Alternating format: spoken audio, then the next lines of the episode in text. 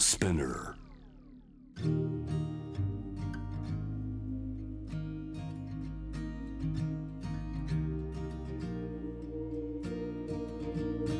藤原信也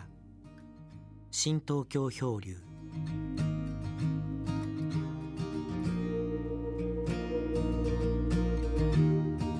えー今日は10月17日、えー例によってあの八角堂で、えー録音してるんですけども今日朝から、えーずっとしとしとしとしと雨が降って秋の雨ですね。今ね僕はこの八角堂に曇ってですねあの大量の写真を見続けてんですね。これ何かというとあの来年の9月から再来年にかけて、えー私の写真家としての大きな回顧展が開かれるとそういうことでまあ過去の写真をかき集めて今あの作業してる最中なんですけどね。でこの回顧展っていうのはそもそも私が発想したのではなくて私の地元の北九州美術館、まあ、ここがまあ企画として私に持ち込んできたんですね。これまあ3年か4年くらい前でしたかね。それでまああ現地に僕が行ってですねその美術館の箱を見させてもらったりしてえーこの北九州美術館っていうのは、まあ、本館と別館っていうのがあってあの本館はちょっと離れた町から離れたあの山の方にあるらしいんですけども別館がですねもう小倉の町の中の大きな多目的ビルの4階と5階に展開されてるんですね。あ人流という点から言うと非常にこのここは地の利を得ててしかもこのそのビルの中でありながら、えー天井高がまあ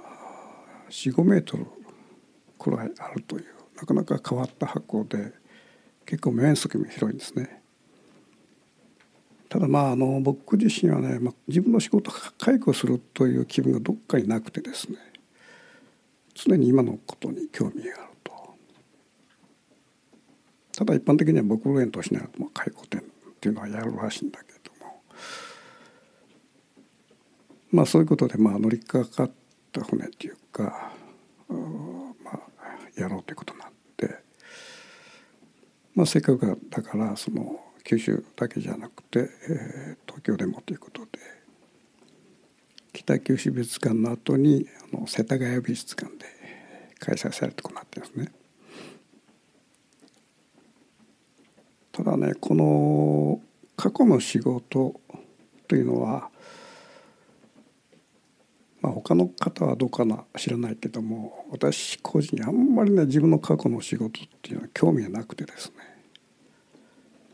一度書いた本をに後から改めて読むっていうこともないし写真も当然その過去の仕事を振り返ってみることもない。まあ特にですねあの僕はこの過去の仕事に興味がないもんだから例えば書き物でも随分まあ何十冊か書いてるんですけども。普通まあ作家であれば自分の書棚にですね、まあ、過去から今日に至るまでのこう書籍をずらっとこう並べているのが普通らしいんだけども、まあ、僕の書籍っていうのはあっちこっちに調べててまあほとんどこう、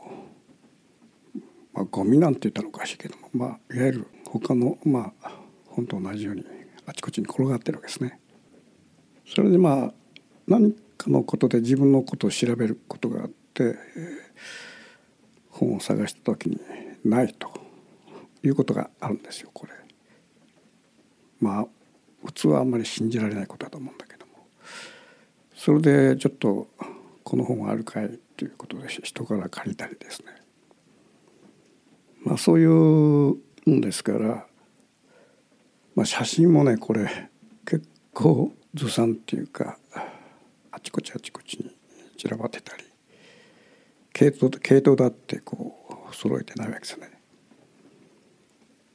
それからこれがまた厄介なんだけどもこの何らかの形で雑誌だとかね書籍だとか使ってそれがね、えー、編集者によっては割とずさんな人がいてきっちり戻してこないことがあるんですね。その管理に関して僕も意外といい加減なもんだから、えー、過去のまあ誰もが知ってるような写真が抜け落ちてたりとかですねまあそういうことが結構あってですねまあそういう状況なもんだからあのそうするとまあ過去50年のねあの仕事を全部あちこちからかき集めてきてこれ重量にしてねおそらく2300キロくらいじゃないかな。結構ねフィルムっていうのは重いんですよ。だからこれがねそれとあとも今デジタルの時代でしょここまあ10年以上。そうするとそのそういうフィルムがありそれからフィルムのそのネガがありポジがありそのポジをネガ化したものがありそれからまあデジタル時代に入ると SD カードに入ったものがあり。から USB に入ったものだとかそれが DVDCD に入ったものだとか、まあ、いろんな形のね形式メディアに保存されていると、まあ、写真家によってはですねそういうそのデジタル時代になってそのデジタルを撮ったものを常に分類して保存するということをやられてるらしいんだけども、まあ、ここにおいてもね僕はいかにずさんかっていうことが今回その、写真をかき集めてきてですね自分のずさんさっていうかというよりまあ過去の仕事にあんまり興味ないということがつくづく分かったんですね。だからこれまあ身から出た遊びというか今この2ヶ月ほどねものすごいこう苦労してやってるわけだけどもこれまあ自分のね責任ですね。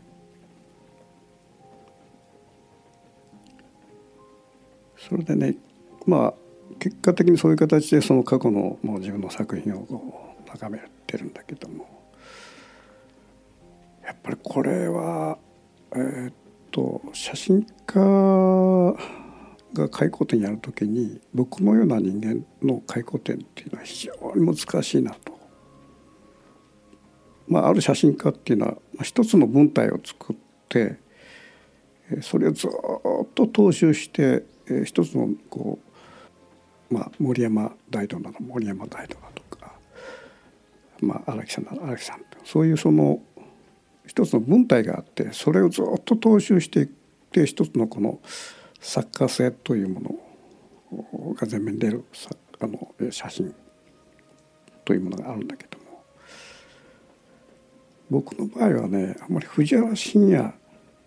ですというんじゃないんですね。その対象取る対象の方が僕よりも主というか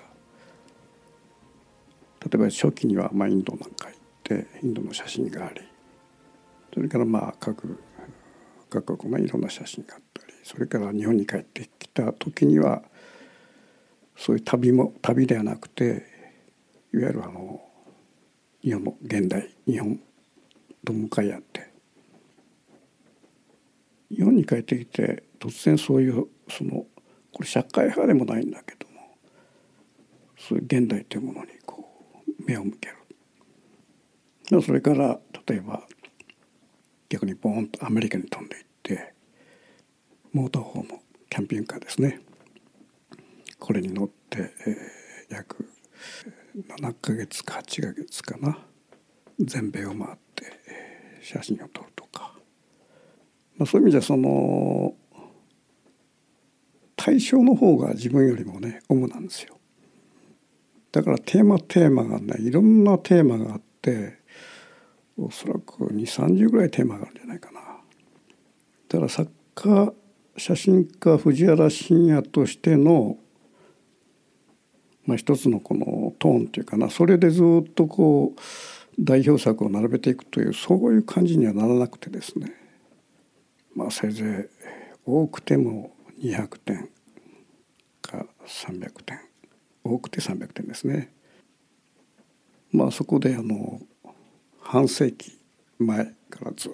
と過去の写真から今までの写真をずっと見続けてくるとですねいろんなことがまあ判明したり分かったりするんだけども、まあ、その一つのことを言えばですねあのメディアとしてのね写真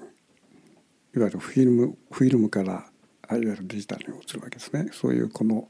変遷がずっと見えてくるわけですよ。そうするとこの初期の僕の写真というのがですね意外と地味な色をしているなということがあの分かるわけですね。でそれはなぜか何かというと、まあ、当時当然フィルムなんだけどもでコダクロム25それがまあ僕の原点で、まあ、コダクロム25っていうのは、まあ、あのいわゆる25という感度アーサー感度が25非常に低いんですね。でフィルムには内式と外式っていうのがあってこのコダクロームっていうのは外式で裏側を見てみるとその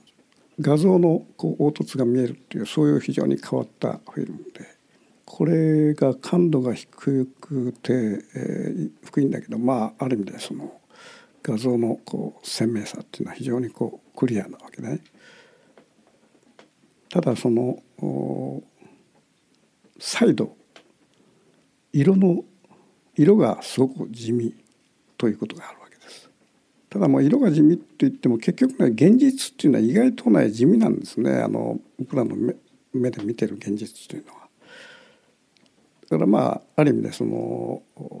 現実を割と忠実に映すからまた逆に地味になるということがあるんだけどもそういうことで僕のまあ初期の写真っていうのはあのコダクロム25が多かったもんだから割とまあ地味な写真多いあの色彩がですねこれがね時代を追うごとにやっぱりどんどんこう肌目になっていくと。まあ、僕個人がまあ派手に撮ったわけじゃなくてそのメディア、まあ、フィルムというメディアがですねどんどんどん派手めになっていくんですね。特にまああの富士フィルムの出しているベロビアっていうのがあるんですけどもこれなんかも特にあのそういう時代の流れを表していてすごくこう彩度が高いフィルムがですね時代とともにどんどんどんどん色飽和に向かっていったということがあるわけですね。これがなぜそのフィルムがどんどん色飽和に向かっていったかというとやっぱりそれを見る側の目の問題があるわけですね。この見る側の視覚目の問題から言うとやっぱりあのテレビっていうのは非常に大きかったなと僕たちの画像環境っていうのは戦後ねあの白黒テレビが始まってカラーになってそれ以降は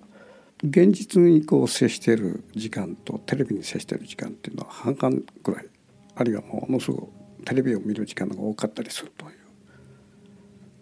そういうそのテレビにで出来上がる視覚感覚っていうかなそれと同時に僕らの視覚感覚っていうものもそれに慣れていっていわゆるサイドの非常に高いものを見続けてるもんだから普通のフィルムが表すような色では物足りなくなってしまってると。ということはまああのフィルム自体が独自に進化したわけじゃなくて人々のまあ要求する視覚に合わせていったというのがこのフィルムのまあ、進化っていうか僕はこれまあ対価だと思ってるんですけども、まあ、そういう形でそのフィルム自体がどんどん医療飽和に向かっていったと。で最近このデジタル時代になってですねまあ動画であってもどんどんその色だとかそういうものがいじれるようになったもんだから特にあのテレビなんか旅番組なんか見てるとですねもうなんかこう目がチカチカするような山の緑であったり空であったり完全なテレビの側も色飽和を起こしてる。非常に気持ちの悪いなんかこう風景がね時々ここまでやるのかっていうくらいその彩度を上げてるでそれによってまあ見るが僕らなんか気持ち悪いと思うんだけどあ綺麗だねというふうに思う感覚もあるわけですね。まあ、このことはあのテレビの旅番組でいわゆる色を操作してもう色飽和のこう風景を見せていくような世界と同じようにですね、まあ、例えばあのテレビのバラエティ番組なんかの背景の大道具小道具、まあ、テレバーチャルみたいなものっていうかな。これもね年を追うごとにどんどんどんどん派手におもちゃ箱をひっくり返したようなこう色彩になっていくという。もうこれ以上どうやるのっていうぐらいね。まあ色をベタベタベタベタ。まあこう飽和状態にしていくという傾向がここのところあってそういうテレビのその背景が色飽和物飽和を起こしていくっていうこういう画面っていうのは意外とあの外国にはないんですよね。あの特にヨーロッパアメリカなんかテレビ見ると意外とシックなんですね大人っぽいっていうか、まあ、日本のようなこうあのおもちゃ箱をひっくり返したようなねもうガチャ色っていうかそういうものがわーっと押し寄せてくるような画面テレビ画面っていうのはヨーロッパではありえないんですね。例えばあのそれでふっとこう、まあ、BS なんかで外国のテレビのニュース番組なんか見るとすごくシックでこうあの大人っぽい背景だということがあってまあこの辺りまあ日本固有のね文化だと、まあ、この50年のですねこうフィルムを整理をしながら、まあ、そういうとこまで僕のなんかこう目がとか考えていうのがいってしまったわけですね。だからこの50年前のそのコダクロム25の世界をですね、ライトボックスの上に置いてループで眺めてると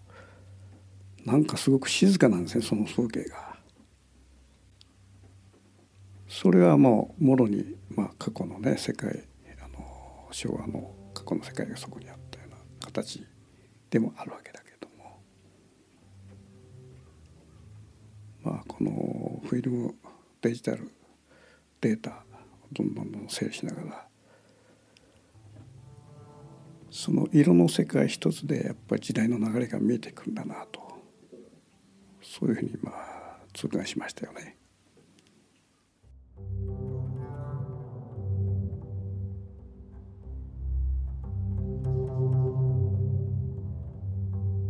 藤原信也。新東京漂流。